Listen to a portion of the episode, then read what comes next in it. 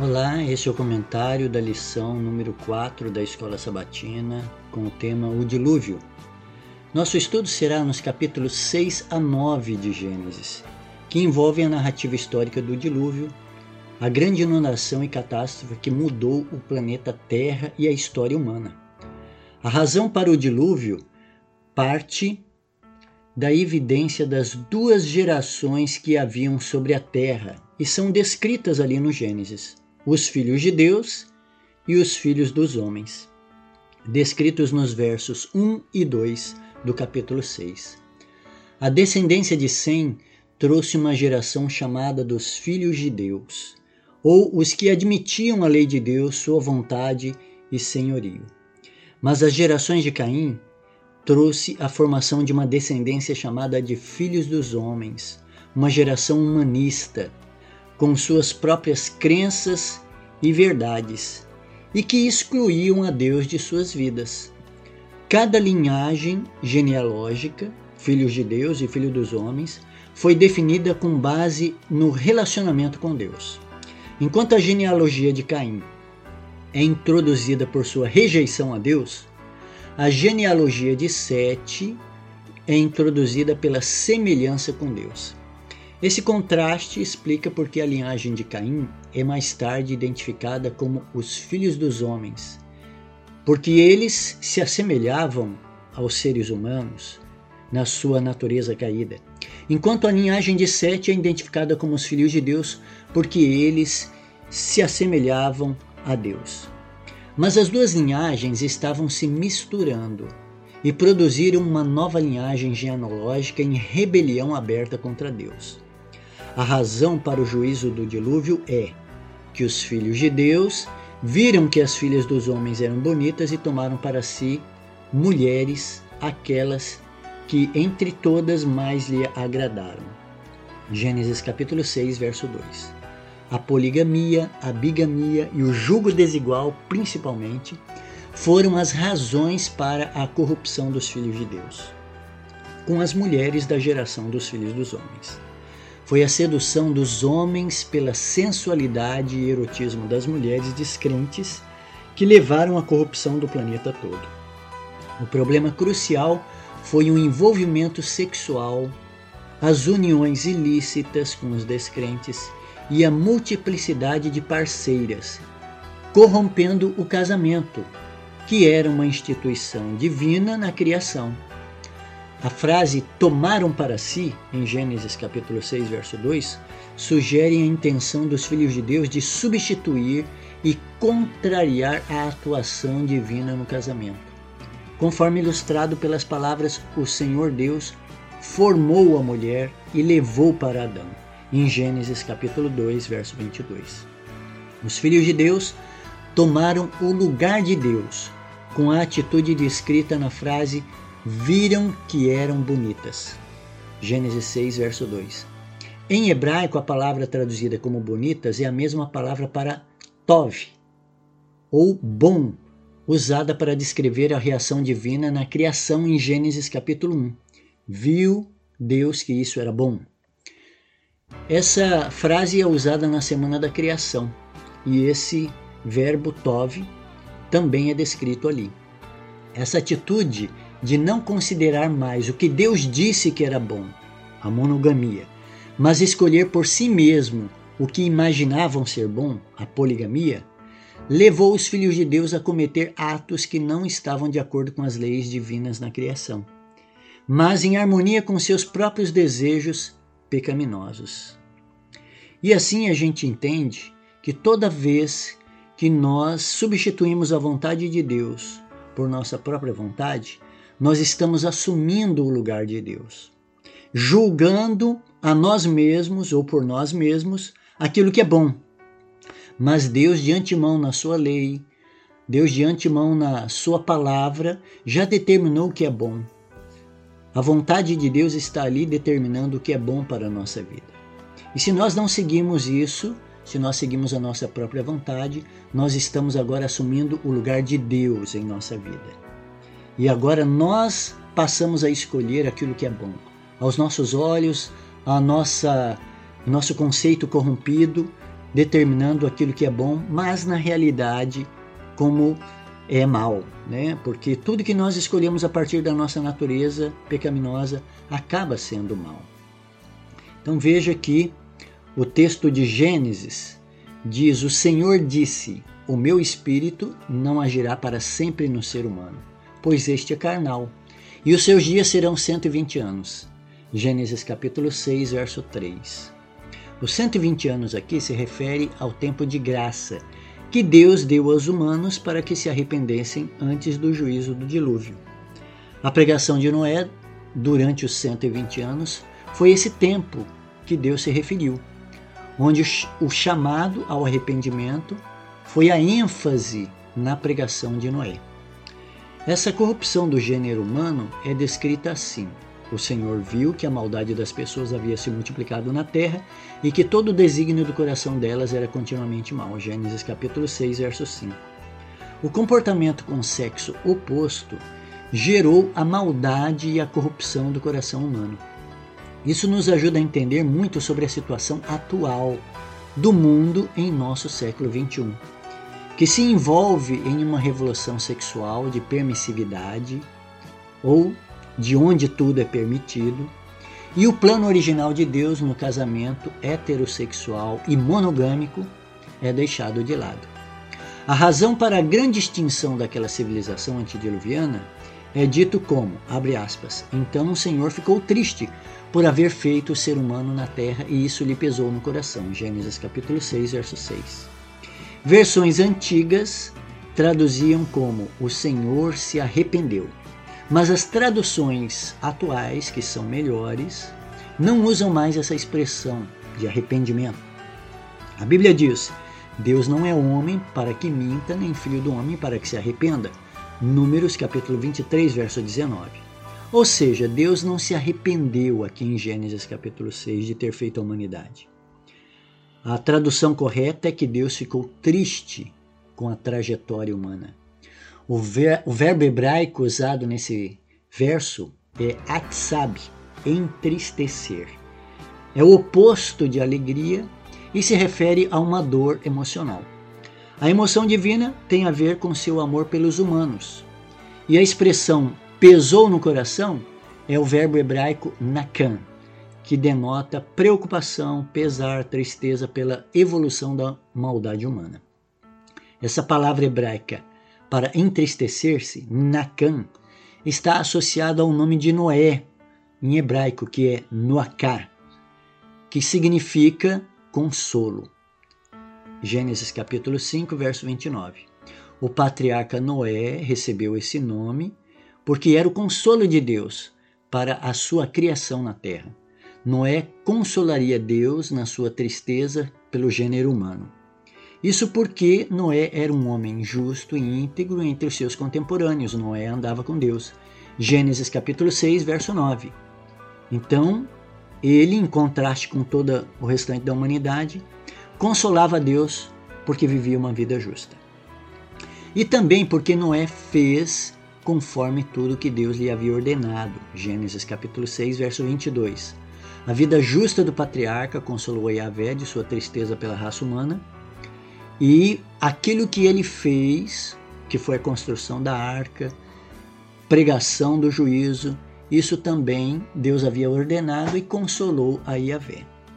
A frase conforme tudo que Deus lhe havia ordenado, assim ele fez, em Gênesis 6, 22, indica a fé e obediência de Noé. O verbo assar, que é fez em português, referindo-se à ação de Noé, responde ao verbo assar, faça, na ordem divina que Deus havia dado. E esse verbo é repetido aqui no capítulo 6 cinco vezes.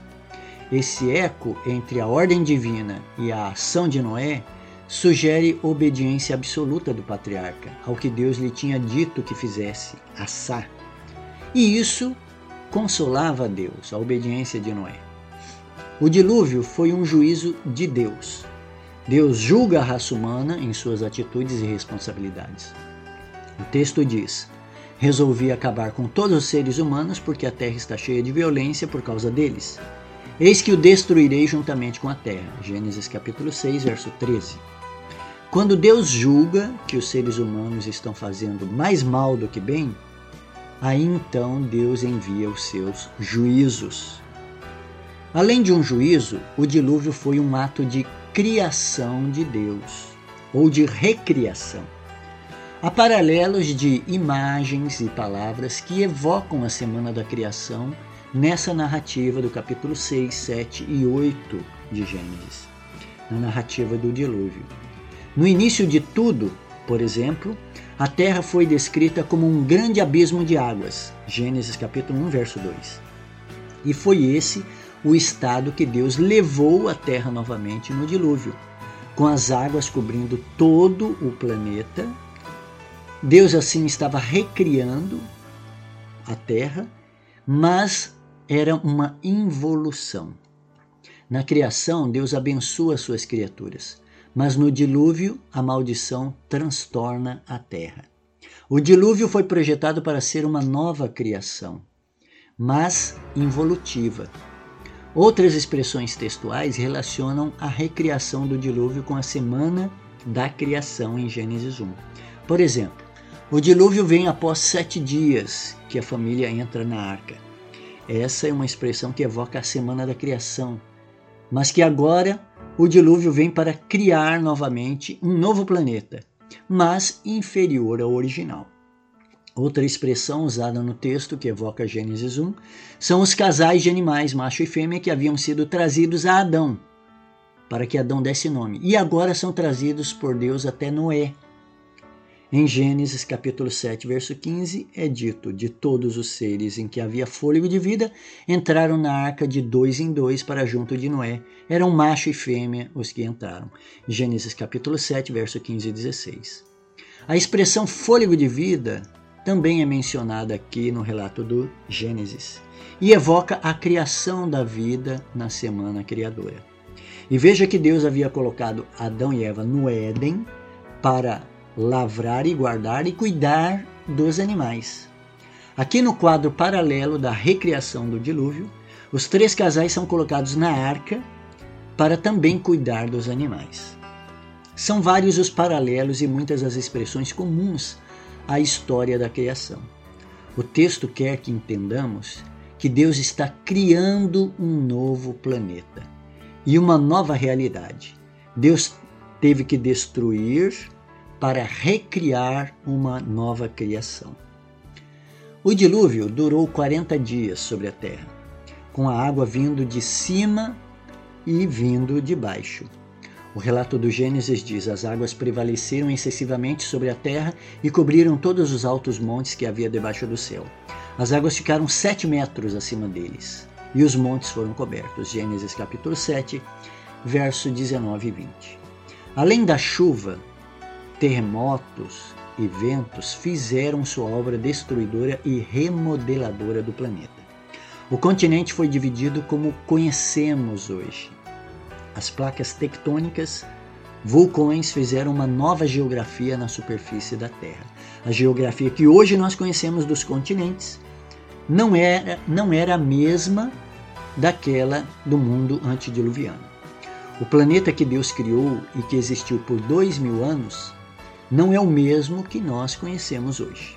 Houve grandes mudanças na superfície da Terra.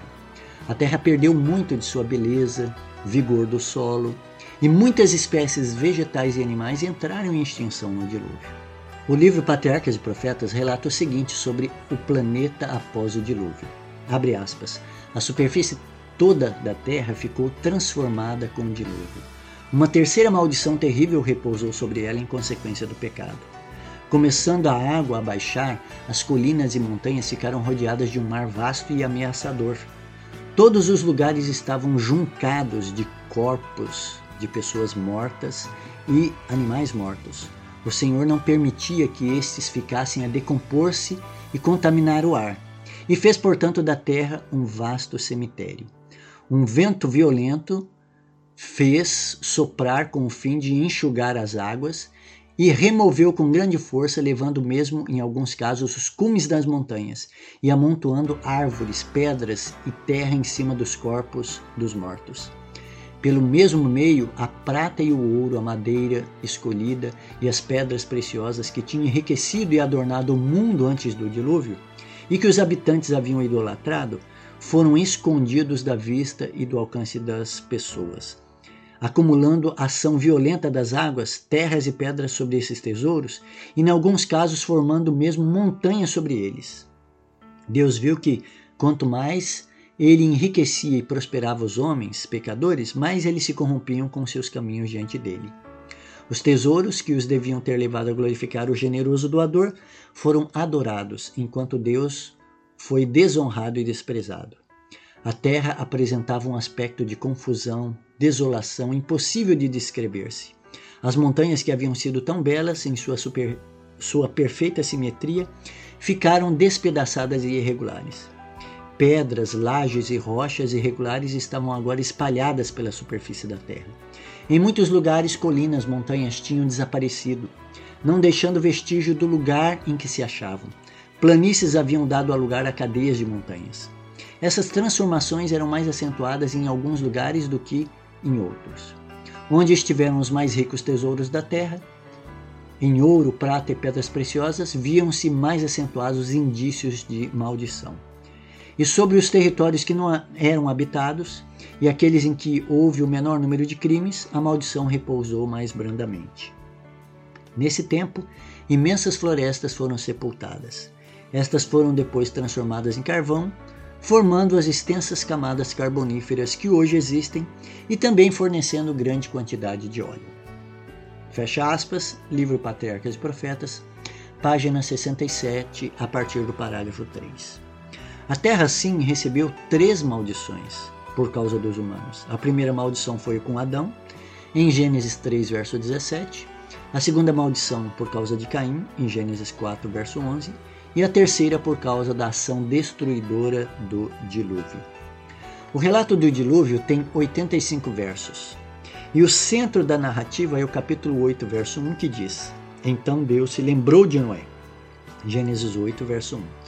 O amor de Deus e sua graça em salvar o ser humano é o centro da história.